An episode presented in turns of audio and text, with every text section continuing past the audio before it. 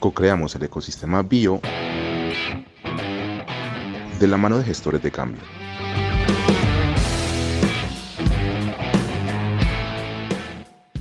Por eso hoy, en otros relatos Biotech, invitamos a Mauricio Ramírez, un verdadero apasionado de las levaduras.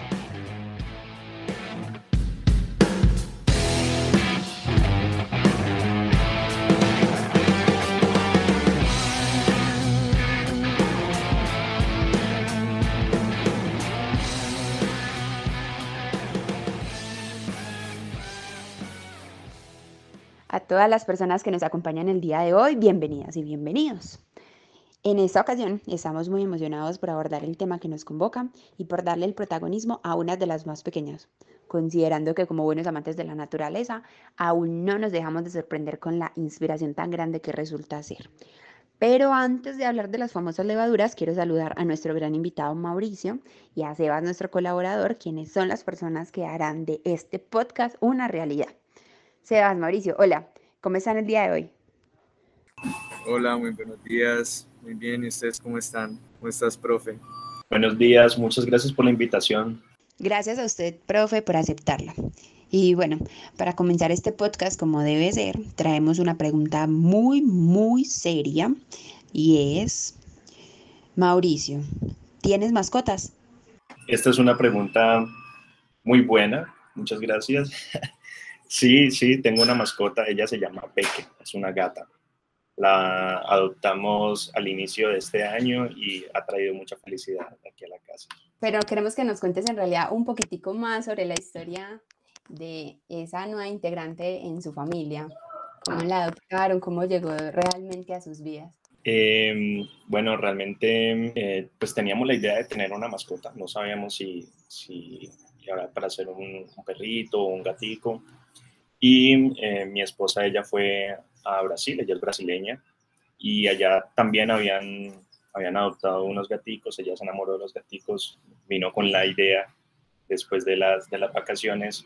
Comenzamos a buscar fundaciones que estuvieran dando gatos en adopción, encontramos uno relativamente cerca y pues escogimos un gatico que tiene características muy parecidas al, al que está allá en Brasil. Entonces, así llegó. Nos trajeron a, a Peque.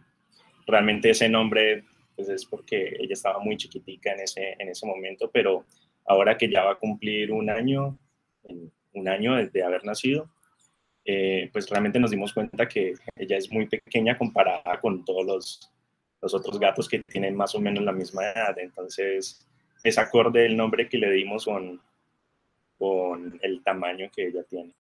Y de pronto relacionando un poquito de ese mundo que tú nos cuentas, quisiéramos empezar esta conversación preguntándote cómo fue que llegaste a dedicar tu vida profesional a estudiar y amar a las levaduras. Y nos gustaría escuchar así como rápidamente en qué momento esos microorganismos tocaron tu puerta y te hicieron el llamado y tú decidiste abrirles.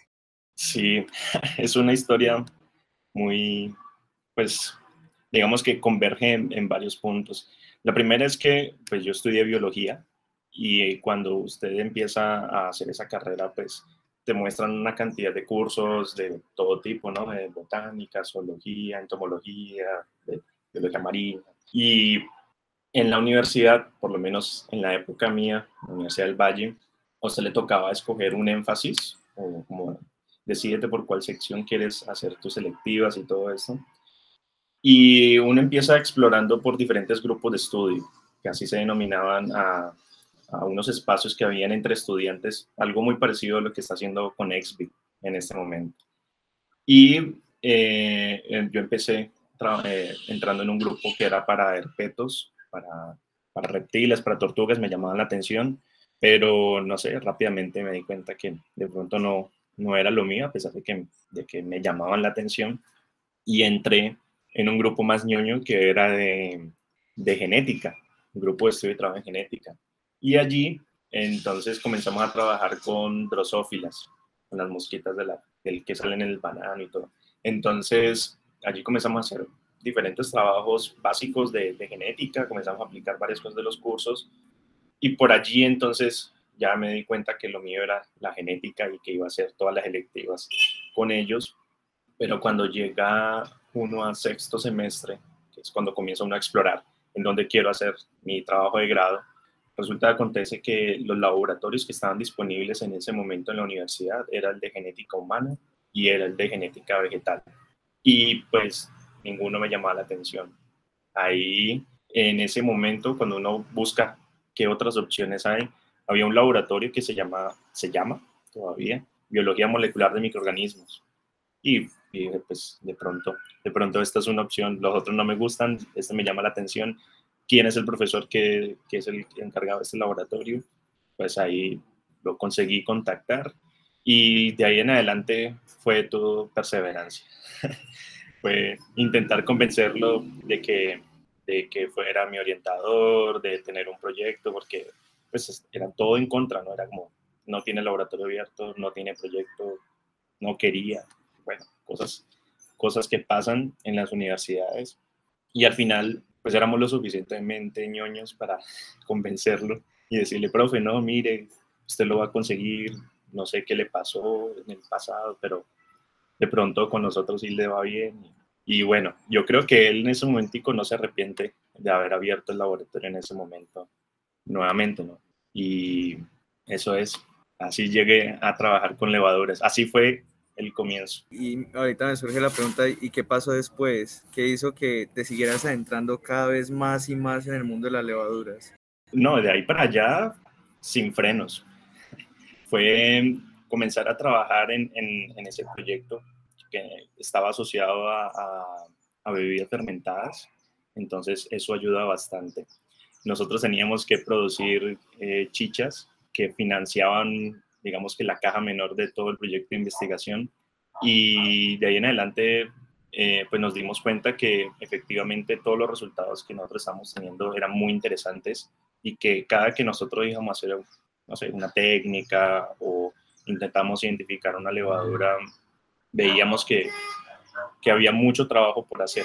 Entonces, cuando los resultados que tú tienes en un trabajo te dejan más dudas te, te hacen surgir muchas más preguntas que lo que había antes, es porque ese camino puede ser el correcto por el cual estás yendo. ¿sí?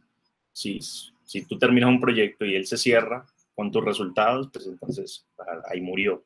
Y eso es lo que a mí me llamó la atención y dijo, bueno, eh, de pronto las levaduras es el camino que yo debo seguir. Profe, por ahí estuvimos viendo que, que tú estuviste en, en, Brasil estudiando. ¿Nos podrías contar un poquito acerca de, de qué estuviste haciendo allá? Si también te desempeñaste eh, trabajando con levaduras.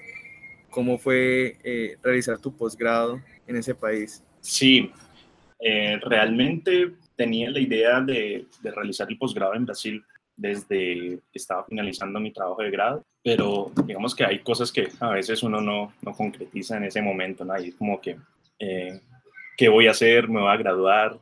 Eh, no sé.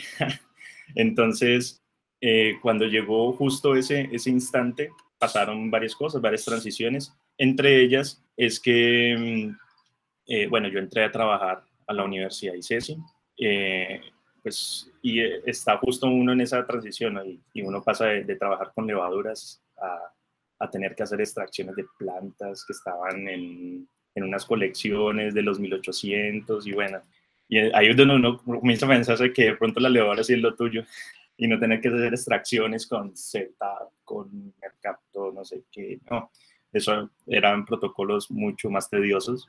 Y em, en ese momento nosotros en Univalle, todavía tenía el contacto con el profe, habían otras personas que han continuado haciendo sus trabajos, decidimos hacer un curso. Y en ese curso, que era de identificación molecular de levaduras en el 2010, y, eh, tuvimos tres invitados, dos de Brasil y uno de México. Y uno de esos invitados en Brasil terminó siendo mi orientador de la maestría y el doctorado, que era la profesora Patricia Valente. Entonces, fue en ese momento que yo ya la había contactado para para invitarla al curso y todo. Eh, fue en ese momento en que yo ya dije, no, listo, ya, me voy, me voy con la profesora Patricia, súper buena gente, como una segunda mamá. Entonces, no pude haber hecho una mejor, una mejor mm, selección del lugar donde yo quería hacer mi, mi maestría y doctorado. Yo rescato de eso que de pronto en este momento muchas personas también nos encontramos en esa transición y nos preguntamos un montón como qué va a ser de nosotros, pero se empiezan a abrir también un montón de puertas y uno empieza a ver como otras posibilidades y se va aclarando el camino de a poquitos, entonces eh, no hay que desesperarse, hay que mm, confiar y tener paciencia. Sí, no, a, mí me pasaron muchas cosas que, que, estuvieron a favor en ese momento y, entonces una de ellas es que quien era mi director del trabajo de grado pasó a ser el, director de programa de biología, entonces a él le llegaban todas las ofertas de primera mano. Eh, la otra es que la universidad dice si estaba justo abriendo eh, biología, química, química farmacéutica en ese año.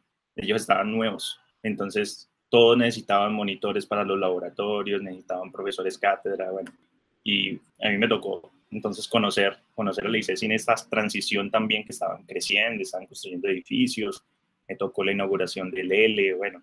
Entonces, em, fueron una serie de cosas que, que me beneficiaron en el sentido de que yo salí, yo me gradué de la universidad ya teniendo trabajo en mi carrera, ¿no? A otras personas no les pasó lo mismo.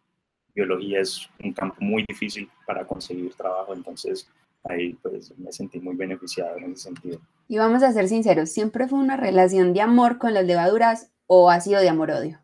siempre ha sido de amor.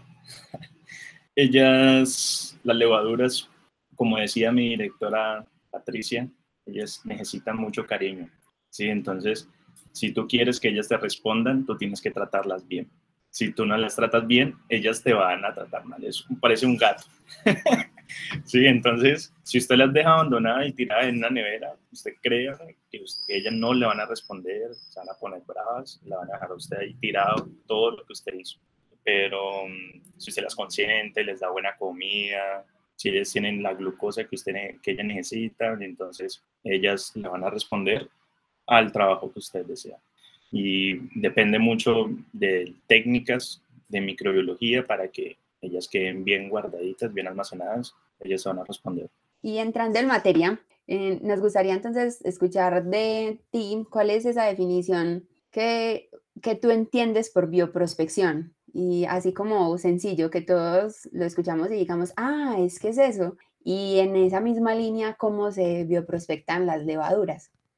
Eh, bueno, bioprospección se refiere a mirar para qué nos pueden servir las levaduras que nosotros estamos encontrando. Entonces, si nosotros tenemos la posibilidad de encontrar una nueva levadura o un hongo, por ejemplo, ya dejándolo un poco más general, y de pronto usted ve que ella puede tener algún tipo de utilidad, entonces es cómo podríamos hacer para detectar que ella es buena para lo que nosotros queremos. Entonces, es un término que va muy relacionado con el de biotecnología.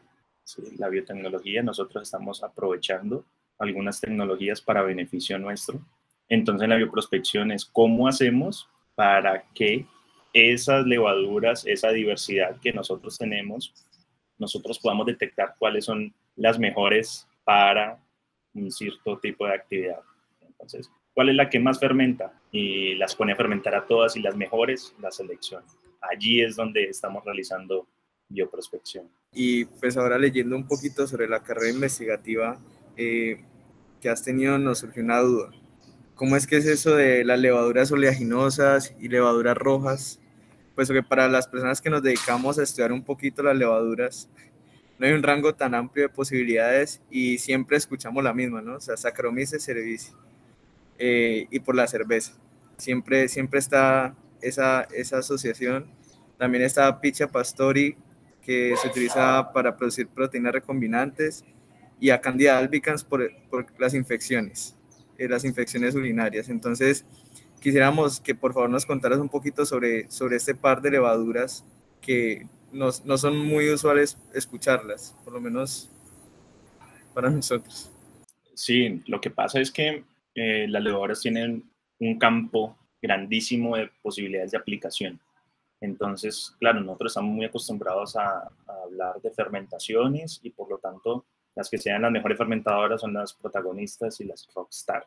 Pero eh, hay otras posibilidades y entre ellas en el otro lado de los biocombustibles eh, también son muy protagonistas las que son capaces de acumular lípidos, o como yo le digo, las levaduras gorditas. Entonces, aquellas levaduras que ellas tienen la capacidad de engordar muy fácilmente, ellas van a ser las que tienen mejores posibilidades de poder ser utilizadas para la producción de biodiesel. Así es como eh, yo entré en ese mundo, toda mi tesis de doctorado fue en ese campo y lo que nosotros queríamos ver era justamente eso, ¿no? ¿Cuáles, cuáles de esas levaduras eran las más gorditas de la, de la colección? Y para ello, eh, nuestra justificación era que, pues bueno, el biodiesel también se necesitan buscarle nuevas generaciones de posibilidades de producción de ellas, utilizando otras materias primas, no solamente las que son a partir de cultivos vegetales. Y eh, comenzaron a aparecer muchos reportes en esta década, en la, que acaba de pasar, em, pues mostrando que había muchas levaduras que tenían esa opción. No son una, no son dos, son muchísimas y ah, aparecieron algunas que resaltaban sobre otras, y entre ellas las protagonistas son Yarrobial y Política y Rhodotorula toruloides. Ellas dos comenzaron a ser, eh, digamos, em, bastante promisorias. Tanto es así que se tuvieron que hacer estudios para Yarrobial y Política para demostrar que efectivamente ella era una levadura grasa, o sea, una levadura que fuera eh, posible de ser utilizada en la industria de forma segura. Y lo han logrado, se ha podido demostrar eso. Inclusive hay publicaciones en el 2006, en el 2016, perdón, en el que pues ya muestran su, su viabilidad utilizando sustratos como residuos agroindustriales y todo para que ellas sean factibles económicamente, ¿no? que es el principal desafío que tienen en ese momento. Las levaduras rojas, ellas por otro lado Em, es una línea de investigación que es un poco más reciente. Eh, yo empecé con esa idea en el proyecto de calificación del doctorado, que en ese momento lo que nos pedían a nosotros era escribir un proyecto de investigación de cero, que no tuviera que ver con la tesis de doctorado, sustentarlo y someterlo a financiación. Y yo decidí entonces eh, comenzar a mirar si había alguna opción de que esos pigmentos a partir de las levaduras pueden ser utilizados de alguna forma, ¿sí? porque tuvieran actividad biológica, porque fueran antioxidantes o porque se puede utilizar en farmacéutica o como en cosmética. ¿sí? Y ese quedó allí. Cuando ya regresé a Colombia fue que conseguí entonces la financiación para ese proyecto. Y ahora tenemos una colección grandísima de levaduras rojas eh, que son muy fáciles de aislar, muy fáciles de encontrar, son muy bonitas, llaman la atención. Usted las coloca en una presentación y salen, resaltan, dicen, ay, tan bonita. Y él ve las blanquitas y, no, tan feitas. Entonces, en ese sentido, eh, pues tenemos ya una colección que hemos evaluado para diferentes tipos de, actividades, actividad antimicrobiana, vemos que algunas de ellas tienen esa, posibilidad y, y, otras le estamos todavía buscando cuál es la mejor con Valpalo. Algunas son muy buenas para para actividad antimicrobiana, otras podrían ser muy buenas como antioxidantes, otras podrían ser muy buenas en cosmética. Estamos en eso. Ya que abrimos entonces esa puerta de los tipos de levaduras, ¿qué otros tipos de levaduras hay? De, aparte de las que ya nos has comentado, porque sí nos interesa un montón como abrir el panorama y mostrar de pronto esas que todavía están tras bambalinas, como tú lo mencionabas, y que en realidad tienen muchísimo potencial. Uf, es una pregunta brutal, porque eh, hay muchísimas, muchísimas especies de levaduras em, que pertenecen a dos filas. Está el filum ascomicota, el filum basidiomicota. Principalmente las levaduras se encuentran clasificadas en esos dos. Y ya solamente por la um, diferencia taxonómica que hay entre ellas, pues ellas ya son diferentes. Entonces, las que son las comisetas, ellas generalmente tienden a ser fermentadoras de diferentes tipos de azúcares, mientras que las que son basidomicetas generalmente no son fermentadoras, pero sí utilizan muchísimos azúcares diferentes. Entonces, por la forma en cómo ha ido la historia natural de todas estas levaduras y sus orígenes posiblemente distintos y que han trabajado eh, diferente en la evolución, pues ellas eh, primero están en ecosistemas diferentes, participan ecológicamente diferentes y cuando uno comienza a pensar entonces para qué ellas nos podrían servir a nosotros, pues también cada una de ellas tienen aplicaciones que podrían ser eh, interesantes. Entonces ya hemos hablado que hay unas que son muy buenas fermentadoras, se sirven para, para biocombustibles, en, en, producción de diferentes tipos de alcoholes, hay otras que son muy buenas en, en ser gorditas, entonces ellas van a ser las más gorditas de la, de la comunidad. Hay otras que son muy buenas en producir pigmentos diferente, de diferentes tipos. Entonces ya hablamos de unas que producen carotenoides, eh, pero hay otras que producen, por ejemplo, melanina y allí entran algunos hongos dimórficos como Aerobasidium. Eh, tenemos otras que son muy buenas produciendo algunos compuestos volátiles que antes uno pensaba que no tenía mucha participación en las fermentaciones, pero que ahora se sabe que ellas le están dando ese diferencial organoléptico a esas bebidas. Entonces tú no puedes colocarle solo a un vino, a, un zumo de uva, no le puedes colocar solo saccharomyces, que te va a dar vino, tú te lo vas a tomar, pero no le va a dar ese, eso que usted dice, uff, yo pagaría 40 mil por este vino, 60 mil, 100 mil, el valor que quieras ponerle. Entonces, esa diferencia que hay en los precios de los vinos que están referenciados directamente a la calidad, se van a referir a esas, a esas características que son propias de una región, de la uva, pero también de las levaduras que estaban presentes en esas fermentaciones. Y ahora se ha visto que, que son muy interesantes y que podrían también estar aportando.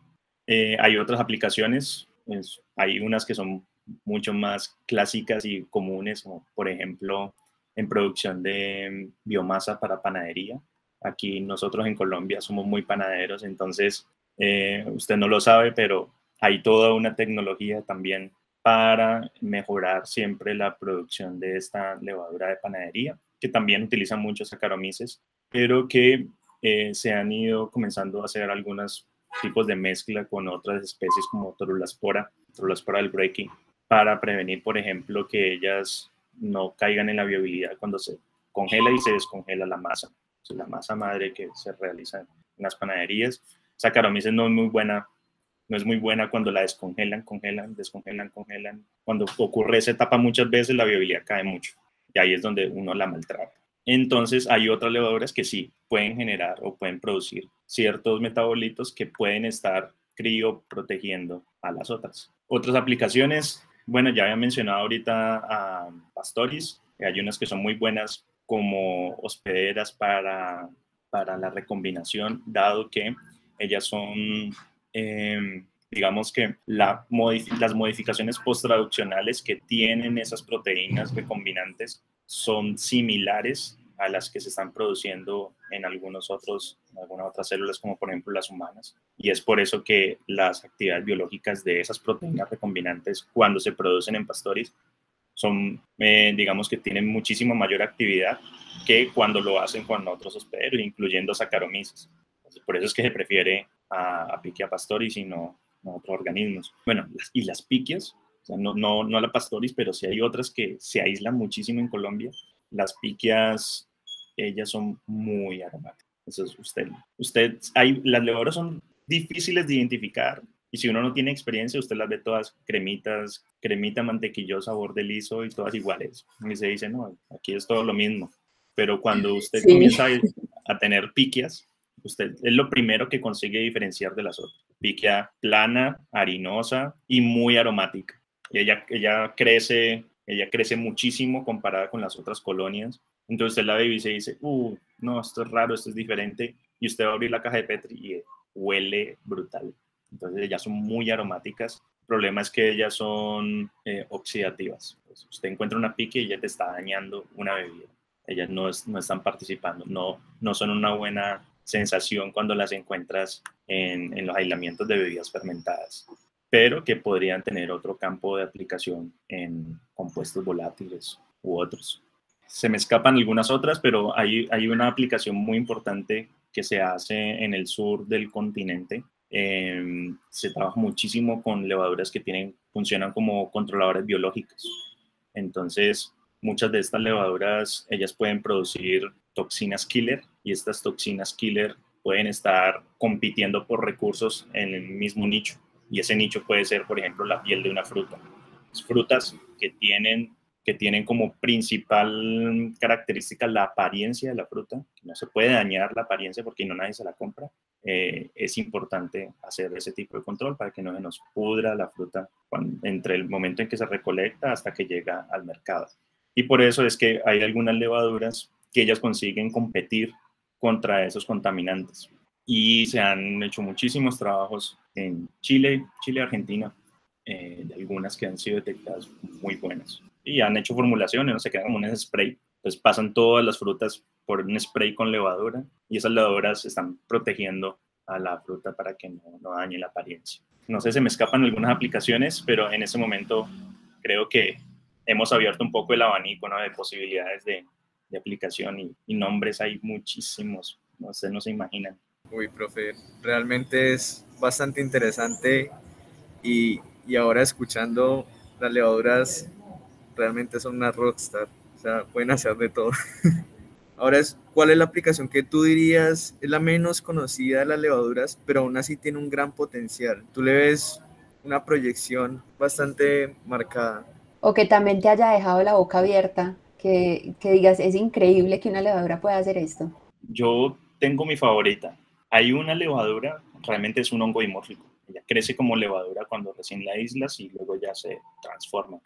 Eh, y ella es la que me deja a mí boquiabierto, porque es una capacidad enzimática brutal para poder degradar residuos que ustedes no se imaginan. Eh, acumula lípidos, vas y ves los lípidos que acumulan, son poliinsaturados, vas y, y miras esos pigmentos, tienen actividad. Eh, donde la pongas, ella crece, eh, se aíslan de aguas. Es como que, no, pero ¿qué le pasa a esta levadura? La aislamos en el 2010, lo comenzamos a hablar en el 2017. Entonces, primero, aguantó siete años en una nevera encerrada, en un freezer a menos 20, creció, la, la comenzamos a mirar y, uy, no, ¿qué es esto? Brutal, tun. Eh, ¿Será que ella está ahí todavía en, ese laguito? Fuimos al lago de nuevo, la más abundante de esa agua, volvimos, volvimos a aislarla. O sea, es tanto, es tanto que yo decidí, mandemos a secuenciar los genomas de ella, porque no, ¿cómo así? ¿Qué es lo que está pasando? Ella se llama, ella es del género Eurobacidium, pero no le puedo dar nombre todavía, no sé. Hasta ahora yo sigo y le tengo fe que ella es una especie nueva hasta ahorita lo que hemos secuenciado y lo que hemos analizado, ella no se encaja en, en otras especies de ese mismo género que tiene, que tiene su propia rockstar, ¿no? El, lo que más se escucha es Eurobasidium pullulans, pero que hay otras, hay otras especies de ese género, inclusive hablamos, aislamos otra allí mismo también, pero que ella no es tan, tan interesante como, como esta que tenemos allí. Entonces, sí, es, es, algo que nos sorprende. Eh, como les digo, nosotros mandamos secuenciar genoma de, de ellas dos, la que aislamos en el 2010 y la que aislamos en el 2018, porque, bueno, primero quería yo responder a la pregunta de pues, el mismo individuo que ha crecido durante años, se ha reproducido, se ha reproducido durante mucho tiempo, o son generaciones que han estado pasando durante tantos años y que podrían llevar a diferencias genéticas ya mucho más grandes. Es, es brutal. Es, es, eso es, es que es que sí no suena solamente, brutal. Es que no solamente por la morra, es que si yo les mostrara la placa, porque ustedes ya dicen, ella es diferente. Pero no la Es puede chévere. describir y así todos nos la imaginamos. Pero entonces imagínense, yo estoy seguro que ustedes han visto células de Saccharomyces. Cuando vas y miras estas células en el microscopio, tú en- con el objetivo de 40x, tú las ves tres o cuatro veces mayor que Saccharomyces. O sea, es una célula, es una célula brutal. Y que cuando las ves, en- bueno, yo les sacaba muchas muestras de muchos, de muchas etapas en diferentes medios de cultivo. Había una que me sorprendió muchísimo porque ella comienza a producir un tipo de, de ascospora que es diferente a la que uno observa normalmente en Saccharomyces. Y ella literalmente saca como si fuera una tripa. Está la célula, está la célula grandota, ella eh, es tan grande pues que se observan muchos, muchos compuestos, muchas cosas dentro de ella, pero llega un momento en que ella literalmente se le desprende como si fuera una tripita, entre comillas. Y usted imaginará, lo, lo primero que yo pensé fue aplasté la célula. dije, no, la aplasté. La Uno normalmente hace esas preparaciones en, en la, la cámara, en la, la lámina por topetos. Usted la coloca, coloca el, pues el, el preparado, yo hago un, una espiral y luego se le coloco el cubre objeto y lo mido. Y entonces dije, no, pues la aplasté en algún momento. Y pues porque se veían todas así, ¿no? Con las tripas afuera. así, esa es la sensación que le da Creo uno. que me lo logro imaginar. Y, y entonces lo que decidí, bueno, entonces no voy a hacerlo así, cogí con una pipeta Pasteur, la gota directo del cultivo sin colocarle un curobeto y miremosla. Y resulta que todas estaban con la misma morfología. Y yo, bueno, primero no la aplasté. Hipótesis rechazada. Entonces empecemos allí a mirar qué es lo que está pasando y, a leer qué otros tipos de, de morfología se pueden ver en células que no es muy común. Eso es, algo que uno no, detecta fácilmente y que después de, de consultar, consulté con Patricia, consulté con los levadurólogos, allí eh, bueno, puede ser un tipo de, de reproducción sexual que, que ellas están teniendo, ya están buscando, ellas no es que están viviendo felices, usted las está estresando y ellas están buscando cómo poderse reproducir. Es brutal, es brutal. simplemente wow. Retomando un poquito de lo que tú nos mencionabas, que habías hecho aislamientos eh, acá en Colombia y, en, y hablas de ecosistemas, ¿nos podrías contar dónde has encontrado estos tipos de levaduras? Específicamente en qué ecosistemas. Nosotros tenemos eh, varios sustratos en los cuales hemos aislado. En ellas pues, tenemos muchísimas de, de, bebidas fermentadas, como te digo, nosotros trabajamos mucho con chichas, pero también de jugos, jugos que no estaban fermentados, zumos que sí estaban fermentados. Eh, tenemos levaduras que son de champús, aquí que se consume bastante en Cali. Tenemos eh, levaduras que se han aislado de kumis. Entonces, bebidas fermentadas han, tenemos bastantes. También empezamos una línea en el 2011 con levaduras que estaban asociadas a ya no solamente a los jugos, sino ya a las pulpas de las frutas directamente o a las flores, que nosotros comenzamos a pensar, y, y, y si comenzamos a aislar directamente de las flores o las inflorescencias, y empezamos por el mango, que es lo que más hay en, en Univalle. Solo hay mango y pomarroso, entonces hay que aislar de los mangos y los pomarrosos. Y también aislamos de los, los, lagos de la Universidad del Valle, que allí es donde tenemos una colección grandísima. Y una, una estudiante se llama Lina, era brutal, era una capacidad de aislar levaduras inimaginable. Tiene cientos. Sí, hay gente que es, que es muy buena en lo suyo, ¿no? como es. Hay gente muy buena aislando, hay gente muy buena en molecular, hay gente muy buena en, en procesos, hay gente muy buena, cada, cada uno para lo suyo.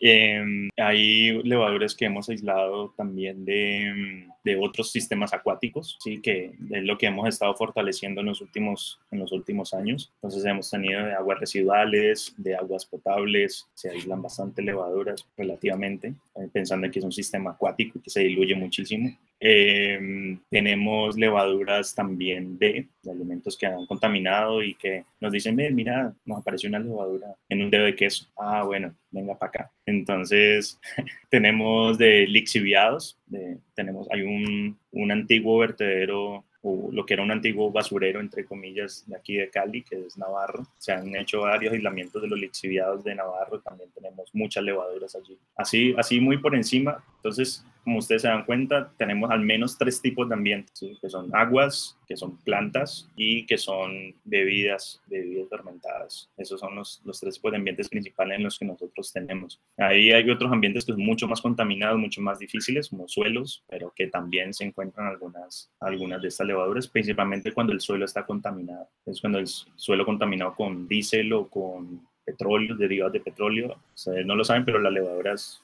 tienden a, querer crecer allí, principalmente algunas que degradan, tienen esa capacidad de degradar algunos compuestos alifáticos.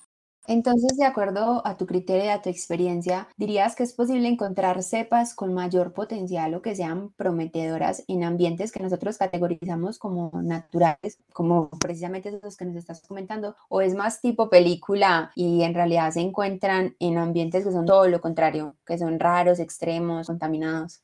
Yo diría, yo diría que siempre vamos a tener ese potencial de poder encontrar algo nuevo a partir de algo que no ha sido explorado. ¿sí? Entonces, a medida que se aumenta el esfuerzo de muestreo del ambiente que sea, sea contaminado o natural, em, vamos a, aumentar esa probabilidad de encontrar algo para lo que ellas, ellas sirven. Si nosotros eh, tenemos muy bien planteada la pregunta objetivo, la pregunta que nosotros queremos resolver, usted podría encontrarlo más fácil que si lo, si lo tiene algo mucho más al aire. Por ejemplo, eh, yo quería encontrar levaduras que ellas tuvieran la, la capacidad de acumular lípidos, ¿sí? las oleaginosas y, buscar levaduras naturales que estaban allí, de esos ambientes acuáticos. Entonces, que bueno, esos ambientes, esos lagos que están allí, tienen una cantidad de, de compuestos de carbono que podrían estar siendo degradados por algunas levaduras que tendrían esa posibilidad de adaptarse fácilmente. Entonces yo tenía en mi visión, que yo en un futuro no muy lejano, ellas pueden estar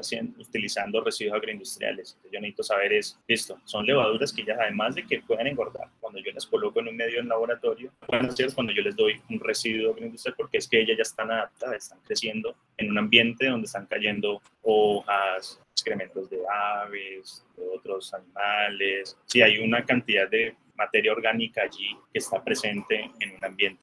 Bueno, y entonces, ¿cuál es la ventaja comparativa eh, que tienen las levaduras o qué, eso, qué es eso que espera encontrar en comparación a otros microorganismos, organismos cuando se hace la bioprospección?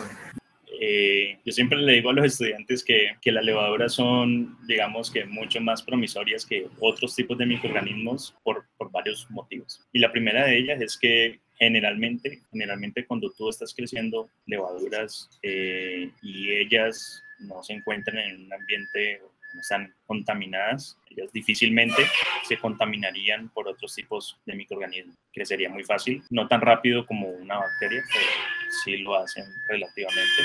Y eh, digamos que la manipulación en laboratorio es relativamente sencilla. Esa es una de las características. Otra otra de ellas, y por las cuales yo siempre les digo a los estudiantes que prefiero las levaduras sobre las bacterias, es que además de que tú estás trabajando en algo que es chévere, que te pueda dar algo de biotecnología, la levadura no huele maluco. Literal, laboratorio de levaduras siempre va a tener buen olor, por lo menos lo que crece aquí en, en Colombia. Eh, comparados con un laboratorio donde usted solo crezca. Es terrible. Ellas, ellas generalmente son muy fáciles de identificar los por olores en un laboratorio que está de levaduras y de Tercero, que las levaduras ellas están creciendo a temperatura ambiente. Entonces, tú no necesitas tener ningún equipo para crecer una levadura. ¿sí? Con que tú aprendas a preparar un medio cultivo casero y ese medio cultivo casero no se te contamine, o sea, lo hayas preparado bien, eh, no necesita nada más. Usted simplemente siembra, espera que crezca, no necesita incubadora porque estamos a la temperatura en las cuales ellas están creciendo. Y no tendríamos ese riesgo en términos generales de que nos pudieran estar haciendo daño a nosotros. Entonces, dado que hay mucha experiencia de esas levaduras como probióticos, podemos, podemos de, bajo, salvo algunas de otras levaduras, eh, poderlas utilizar fácilmente. Y de todas esas levaduras que nos estás contando, ¿qué tanto se emplean cepas silvestres o nativas en la industria? ¿O por qué hacer bioprospección si finalmente se seguirán haciendo modificaciones que permitan que esos procesos sean más competitivos o que se puedan modelar con biología sintética, por ejemplo? Yo digo que ese es el principal desafío. Esa pregunta me la hicieron hace relativamente poco tiempo y puede ser que sea secreto, no lo sabemos, eh, pero no hay muchos reportes de industrias que estén utilizando cepas nativas. Lo que sí se sabe es que muchas cepas eh, que se utilizan en la industria son modificadas genéticamente a partir de características de otras. Y ese es el principal reto que se tiene, que pues las industrias están acostumbradas a conocer muy bien a su levadura y simplemente manejar esos parámetros. Si tú tienes una industria de fermentación, dices, ah, esta levadura crece así, tiene este rendimiento observado versus el esperado, ya sabemos cómo ella se comporta, tiene la tasa de crecimiento tal, perfecto. Si ella se comporta con esos parámetros, está bien. Y si no, simplemente le dice, microbiólogo, vaya y prepare nuevamente tú. Entonces, digamos que no hay mucha inversión científica en ese sentido O sea, no, no, hay muchas opciones de explorar. Y en ese sentido, lo que nosotros quisimos mostrar en un coloquio que hicimos hace dos semanas es que algunas de esas levaduras nativas, por ejemplo, Saccharomyces, podrían tener rendimientos inclusive mucho mejores que las que ya se están utilizando para producción de bioetanol. Y pues lo que nosotros encontrábamos es que efectivamente esas que nosotros tenemos nativas eh, están trabajando tan bien como las otras. Ahí lo que toca pensar es cuál es la ventaja que tendría sobre, sobre esas que se están utilizando actualmente. Una de ellas, otro que es desafío en ese momentico, es, bueno, si las industrias están contaminando tanto, ese es el principal problema en este momento, hay que resolverlo. Entonces, de pronto alguna de estas levaduras es competitivamente mejor compitiendo por estos sustratos con respecto a las otras. Y profe, ¿y has tenido la oportunidad de trasladar ese conocimiento que tiene acerca del mundo de las levaduras al plano industrial?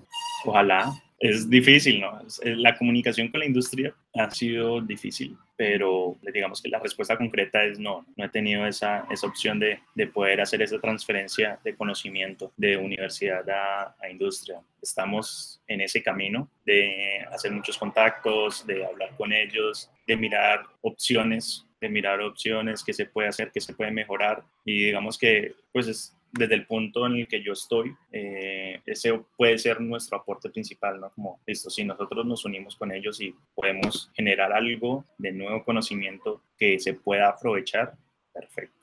Eh, el mundo de la industria es muy diferente del mundo de la academia. Entonces, principalmente cuando los estudiantes van, se gradúan, llegan a la industria y venga, sí, en la universidad te trataban con cariño. Tiene que producir, rendir, cumplir metas, una cantidad de cosas que, que además te toca después luchar con decir, ay, la levadura no respondió, es un ser vivo, ¿qué pasa? Entonces, como de tener un poco de, de pensamiento crítico, de científico y aplicarlo allá para resolver un problema inmediato. ¿Qué pasa cuando un tanque para por algún motivo. Entonces, eso es algo duro, se tiene que resolver de inmediato, pero que tiene un trasfondo biológico.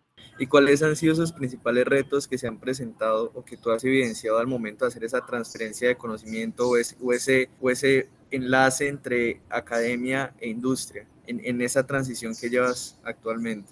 No, lo más duro es la parte burocrática. Uno, sentarse y conversar por WhatsApp con otra persona no tiene ningún problema ¿sí? o que te llamen y te digan, ve, hablemos, tengo un problema, tengo, resolverme una duda, lo que sea. El problema es cuando ya digan, hay una idea, hay una idea, de pronto hay posibilidad de transferirlo, pero entonces ya no son personas las que están hablando, sino que ya se convierten en personas naturales, sino que ya se convierten en personas jurídicas que te están representando en ese momento. Allí es donde comienza a tener un poco más de, como de, hay que tener cuidado, de que todo quede muy claro cómo es que va a hacer esa transferencia, si esa transferencia rinde frutos, cómo es que se va a, distribuir ese, ese nuevo conocimiento que se transfirió.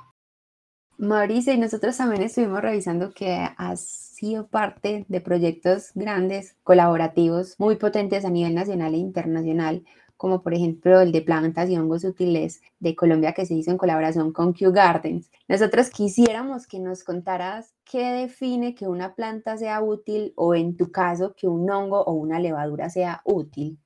Allí va, va muy de, de la mano del concepto de bioprospección. Entonces, la utilidad siempre va a estar refiriéndose a esa, esa posibilidad de que nosotros podamos aprovecharnos de ese recurso que ella está produciendo. Entonces, ese, ese recurso no necesariamente tiene que ser algo tangible, tangible, tangible en el, eh, digamos, ah, sí, queremos alcohol, punto. Claro, ella es muy útil para nosotros porque produce alcohol, listo, muy bien. Pero ella también puede ser útil porque funciona como probiótico, ¿sí? Entonces, no es que nos esté beneficiando económicamente, pero nos está beneficiando en salud. Ah, entonces, allí es donde se le da esa, esa utilidad, no solamente a nivel de biotecnológico, de producción, sino también de salud, sino también en un sentido eh, ecosistémico, aunque es lo que menos lo que menos se sabe, es lo que menos se sabe, inclusive estamos trabajando en, en, una publicación para mostrarles que de elevadoras se conoce muy poco en Colombia y hay algunas regiones donde se conoce cero en Colombia. Entonces allí es donde nosotros vamos a, pues a, siendo spoiler un poquito, a decirles, miren, hay que trabajar en esas regiones. ¿sí? Si, si encontramos tantas levaduras que tienen utilidad y la mayoría se conocen solo en la región andina y pacífica. Entonces, en las otras regiones, si no hay nada, es cero, literal cero. Entonces, ¿qué hay que, hay que hacer? ¿Hacia dónde es que tienen que ir nuestros esfuerzos? Y haciendo la distinción entre colplanta y colfungi, que son dos de los grandes productos de este proyecto que mencionaba Manu. En una frase, ¿cómo dirías que es colfungi? Es la unión de dos grupos grandes de micólogos que hay en Colombia. En Colfungi nace, nace de la idea original del proyecto que fue financiado para el Humboldt, para el Instituto Humboldt, en conjunto con, con el Garden. Eh, eso fue financiado por la Fundación Newton, si no estoy mal. Pero entonces ellos, ellos colocaron así el nombre grandísimo, ¿no? planta, para las plantas y los hongos útiles. Y resulta que acontece pues que, pues que la mayoría son botánicos y son muy buenos en la parte botánica, pero cuando llega el momento de analizar los hongos, sí es como, oh my God, ¿qué es esto? Es diferente, pero tenaz. Entonces, cuando tú ves que no es posible identificar un hongo solo conservándolo en una prensa, no es, no es solamente hacer eso, que tiene diferentes estados, eh, ciclos de vida que, mejor dicho, a veces son inentendibles, con diferentes morfologías, etcétera, etcétera. Solo, solo pensando desde el punto de vista taxonómico, ¿no? quiero saber quiénes son. Ahora, ¿para qué son útiles? Es otro dolor de cabeza. Entonces, eh, dio la casualidad de que justo en ese momento nosotros nos estábamos organizando como asociación y nos estábamos empezando a conocer. Y allí, eh, pues apareció, apareció el, grito de auxilio de, de Garden nosotros entramos en conversación y allí es donde se dio esta gran unión, ¿sí? en donde dijimos, bueno, nosotros le podemos ayudar, tenemos ese conocimiento, tenemos las bases de datos, conocemos que lo que tenemos en nuestras regiones, ustedes tienen esa financiación, ustedes tienen em, ese, ese gran aporte que tienen desde el jardín botánico allá, entonces, bueno, y los expertos, que en ese momento solamente había uno, para, el tema de los hongos. Entonces, esa unión ya ha comenzado a dar sus frutos. Como les digo, ya viene otro, ya estoy siendo spoiler demasiado, pero, pero eso es lo importante, ¿no? Que, que nosotros que vivimos en un mundo de indicadores y que tenemos que estar respondiendo con si hiciste esto, ¿qué obtuviste de esto? Y si obtuviste esto, ¿para qué nos sirve esto? Siempre nos estamos viviendo en ese, en ese mundo de instantes. Eh, hay que tenerlos claros, hay que tener presente que, bueno, si te comprometiste a ellos, hágale, hay, hay que trabajarle y han sido meses muy duros. Mauricio, entonces, ¿qué, ¿qué representa para Colombia que tengamos a disposición una plataforma como esta? pues representa un mundo de posibilidades. Imagínense que Manuela recién se gradúa de la universidad y ella quiere saber qué va a hacer con su vida. No hay empleo suficiente para todo el mundo y ella decide emprender un nuevo camino. Entonces va a abrir su propio negocio, pero no tiene ni idea por dónde empezar. Ella, por ejemplo, ha escuchado que hay hongos comestibles. Entonces ella quiere saber cuáles de los hongos que crecen en Colombia son comestibles, se podrían cultivar y podría hacerse un negocio con él. Algo parecido a lo que pasa con las orellanas, pero ella tiene su propio negocio. Entonces, entonces que tú tengas esa plataforma y que tú puedas colocar allí que estás buscando por hongos comestibles, te da ese mundo de posibilidades y que te diga, ay, mira, en Medellín se produce, si lo encuentras en el bosque de tal, encuentras que este honguito está brutal, es súper rico, comienzas a ver que la gente lo produce en otros países, podría ser una idea de emprendimiento. Son útiles, son útiles para nosotros. Entonces, eh, si tienes esa plataforma, pues está abriendo esa posibilidad de que tú le encuentres esa utilidad a ese hongo que naturalmente está creciendo allí. Y con todo eso que nos comentas, ¿cuál has identificado que es la relevancia de la investigación que has realizado enfocada a la realidad colombiana? La relevancia. Bueno, eh, digamos que nosotros los laborólogos eh, estamos aportando ese granito de arena de conocimiento para nuevas posibilidades de industrias en Colombia. Entonces, somos pocos levadurólogos, ya, ya son pocos micólogos, ahora son menos levadurólogos, las personas que se dedican a, a esto que yo estoy haciendo, por ejemplo, o personas que ya se encuentran en otra, en otra fase, por ejemplo, modificando genéticamente alguna levadura o algo así. Y eh, lo que estamos mostrando con nuestros resultados es que sí habría esa posibilidad de que las industrias pudieran recibir doctores que se dedicaran a hacer esa transferencia. Entonces, yo creo que, bueno, tú comienzas a hacer esa, esa investigación básica, primero a saber qué tenemos para después saber qué nos pueden ser útiles esas levaduras, le pueden dar esa, esa luz a esas personas que están en la industria que de pronto no tienen mucho tiempo para pensar en investigación, pero que puede llegar el resultado que te diga, mire, uh, esto que está aquí me va a resolver un problema que tenemos hace años. Esa relevancia eh, a veces se puede demorar muchísimo. Puedo dedicar toda la vida a hacer investigación y nunca ser relevante no pasar nada nunca. O puede ser que en algún momento reviente, como diga, reviente y, y podamos hacer algo pues ya mucho más grande. Eh, hay un ejemplo muy claro con eso y pasó, pasó en Argentina. Eh, por ejemplo, había un investigador allá en donde se dedicaba a hacer diversidad y taxonomía de levaduras, tenía una colección también muy grande y resulta acontece que encuentra una levadura que cuando la secuencia no, no, no conseguía demostrar que era Saccharomyces cerevisiae y decide secuenciar genoma y resulta que termina siendo un, una parte del, de la lager que se utiliza en las industrias para cerveza. La lager, ustedes no sé si lo saben, pero ella es un híbrido de levadura. ¿no? Ella es una parte Saccharomyces cerevisiae y otra parte una levadura que no se conocía hasta ese momento. Entonces, algo que es ciencia básica, solamente él quería saber cuál era su levadura, la secuencia, se da cuenta que era un componente, uno de los posibles híbridos, no se sabía hasta ese momento cómo llegó hasta la Patagonia una de las posibles papas de la lager, entonces es que comienza a tener relevancia y comienza a llamar la atención de grandes industrias. Tanto es así que hay una gran alianza ahorita entre Heineken y ese instituto allá en Bariloche eh, para seguir trabajando en investigación y eso abrió un mundo de posibilidades, ¿no? Ahorita todos quieren hacer nuevos híbridos, quieren, y bueno, ahí me empieza porque ahora nadie encontraba esa levadura y ahora todos la encuentran. Ahora todo el mundo aísla Saccharomyces eubayanus, que es esa, esa, especie. Ahora todos la encuentran, todos hacen híbridos, todos quieren tener nuevas lagers, todos quieren tener nuevas cervezas que tengan características propias. Y dio esa gran alianza, se dio un nuevo producto de Heineken que salió en una edición especial. Y fíjense entonces, a veces, como les digo, a veces los investigadores nos quedamos allí con un montón de resultados que pueden que no, que no sean relevantes, pero a veces algún resultado revienta y ese es el que lo vuelve famoso a uno.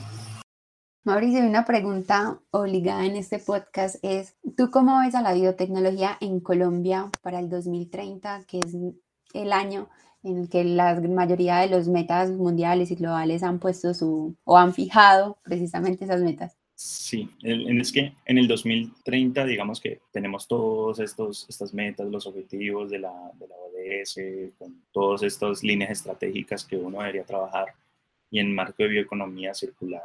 Eh, ¿Qué pasa? Eh, digamos que nosotros también entramos en el, en el mundo de, la, de, las modas con estas palabras y decir, ah, sí, bioeconomía circular, biointeligente, todo es bio, ¿no? Bioseguro, biointeligente, biotecnológico. Entonces, Em, yo digo, no sé, no sé si es, si es solo una percepción mía, pero como nosotros tenemos en este momento eh, esa capacidad de inversión en ciencia, tecnología, en este momento, yo creería que no, no vamos a avanzar tanto como, no sé si los gobiernos lo están esperando. ¿Sí? Entonces, ellos esperan que uno cumpla todos los objetivos, pero con menos dinero. Ahí hay algo que no está cuadrando. ¿sí? Entonces, pretendes que formemos a no sé cuántos mil doctores, pero las convocatorias o son muy cerradas o no, no permiten que todo el mundo tenga acceso a ellas o tengan que estar sí o sí vinculadas a un proyecto, a un macroproyecto al cual solo financian ocho macroproyectos. Y, y para poder financiar el macroproyecto tiene que ser la universidad X con la universidad Y, con una no acreditada, con una institución, con una empresa. Esa empresa tiene que dar no sé cuánto dinero. Mejor dicho, es una locura que lo hagas todo en un mes. Es muy difícil, es muy difícil. Eh, porque cada vez está siendo más burocrático, más problemas para adquirir ese, esa financiación, y, pero esperas que cumplas con todos los objetivos. Entonces, no digo que estamos en ceros, se está avanzando. Hay algunos grupos de investigación, algunas universidades, algunas empresas que están trabajando fuerte. Hay algunas líneas estratégicas que van por encima de otras en términos de prioridades. Entonces, ahorita, por ejemplo, todos quieren con cannabis. Entonces, sí, sí, sí si nosotros tenemos en cuenta que la ciencia es, un, es referente a las modas que tenemos en ese momento, pues bueno, y si el gobierno cree que, que, esa es nuestra salida, entonces pues aplica un proyecto con eso y seguramente te lo van a financiar. Yo todavía estoy esperando a ver cómo, cuándo sale la oportunidad para, para seguir trabajando con elevadores, pero sí hay, hay, grupos que trabajan mucho con la moda y con lo que te va a dar esa, esa financiación. Bueno, profe, y, y no quisiéramos pues terminar el podcast sin hacer unas pequeñas preguntas y entre esas está, ¿por qué decidiste realizar un curso de ilustración digital de microhongos? ¿Te gusta, te gusta mucho dibujar eh, o lo veías más como un hobby aplicado a lo que haces y a lo, y a lo que amas? ¿De dónde sacaron eso? Fíjese que eh, ese curso fue un curso que, que se realizó en el marco de un congreso de micología en Brasil. Florianópolis. Y es lo que yo siempre le digo a los estudiantes. En micología, general en biología, en micología eh, e inclusive en biología molecular, nosotros no solamente somos científicos, somos artistas. Porque tus resultados, tú los plasmas en un artículo y todo el cuento, pero es que tus resultados son fotos, tus resultados son imágenes. ¿sí? Si tú no, no haces una buena imagen, esa imagen no va a impactar y nadie te va a leer. Esa es una cosa como ¿Por qué las revistas tienen portadas? Las portadas son las que llaman la, la atención para que tú leas algo puede ser que no sea nada interesante, pero te dio ese primer paso. Entonces, cuando tú estás haciendo algún experimento y lo haces súper bien, uff, salió una chimba, qué bueno, que mejor dicho es el resultado y el profesor te dice, listo, muéstrame la foto, muéstrame la imagen. Y usted le muestra ahí una mancha y dice, pues yo le creo, yo le creo que usted hizo algo chévere, pero esa foto que yo no, y usted me está mostrando una foto ahí, un Nokia 1100, yo no, eso no, pues porque ahorita todo lo tomas con celular, entonces yo digo, si usted me va a tomar una foto con un celular, tome una buena foto, si usted va a hacer una imagen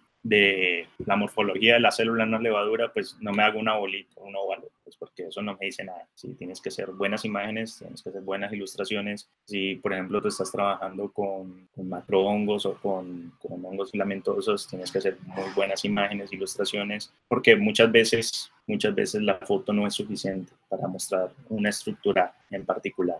Entonces, y, y, muchas veces lo que tú estás viendo con a ojo no es lo mismo que queda representado con una fotografía. Entonces ahí es donde, donde esas ilustraciones son, se vuelven importantes. Entonces, somos biólogos, pero también somos artistas. Ahí toca, toca tener siempre esa, esa combinación para, para tener buenos resultados. Entonces, ¿tú eres de los que guardar pequeños detallitos en tu casa que te recuerdan a las levaduras o no? Nada que ver. Algunas, algunas las recuerdo algunas las, las, tengo, las tengo guardadas. Eh, el problema es que a veces cuando le tocó a uno trastearse se pierden, se pierden cositas, pero al menos en, cuando estaba haciendo la maestría de doctorado tenía muchas cosas guardadas que hacían referencia a un congreso que me dieron un botón, cosas así, o una camiseta que ya no me sirve, o, o sí, e, eventos, eventos importantes, bueno, algunas, algunas han podido guardar y otras pues, quedarán solo en mi memoria.